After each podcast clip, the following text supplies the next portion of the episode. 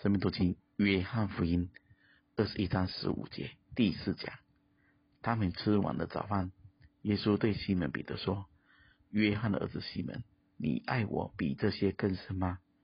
彼得说：“主啊，是的，你知道我爱你。”耶稣对他说：“你喂养我的小羊。”我们每个人的这些不尽相同，但如果我们真心爱主，跟随他。我们终究会走到这一步，因为神是忌邪的神，他不愿意他所爱的人心中仍存着其他的偶像。当主这样问彼得时，彼得怎么说呢？主啊，是的，你知道我爱你。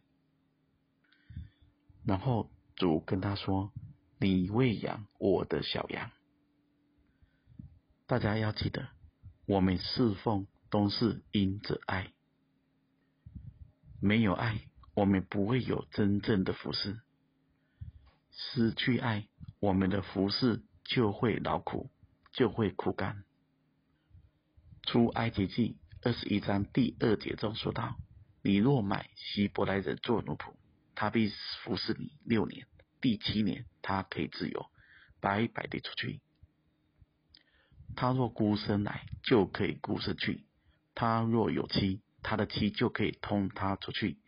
他主人若给他妻子，妻子给他生了儿子或女儿，妻子和女儿女要归主人，他要独自出去。倘若奴仆明说：“我爱我的主人和我的妻子儿女，不愿意自由出去。”他的主人就要带他到审判官那里，又要带他到门前，靠近门框，用锥子穿他的耳朵，他就永远服侍主人。以色列百姓曾经在埃及为奴四百年，所以在神的心中，不愿意任何一个他的儿女永远都做别人的奴仆。所以在神的条例中，有一个千七七年的禧年，买来的希伯来奴仆，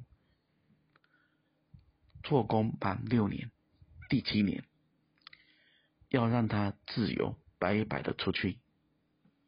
而这当中，本来跟着他来的，就跟着他出去；如果是主人给他的，就留下来还给主人。而他如果爱主人跟他的妻子儿女，他可以选择留下。这时主人就会在他的耳朵打洞。这是告诉我们永远听从主人的话，而他愿意留下来永远服侍，是因为爱，因为爱，他宁愿失去自由。这是主的呼召，也是人的回应。这是不能强求的。我跟大家说，谁被主的爱触摸，谁就愿意走上这一条路。而当彼得说：“主啊，是的，你知道我爱你。”这时主耶稣才对他说：“你喂养我的小羊。”因着爱，才带来使命，才带来服侍。最后，大家可以想看看，我们侍奉什么？我们服侍什么？我们有喂养小羊吗？是否仍旧是那最起初的爱呢？愿神赐福大家。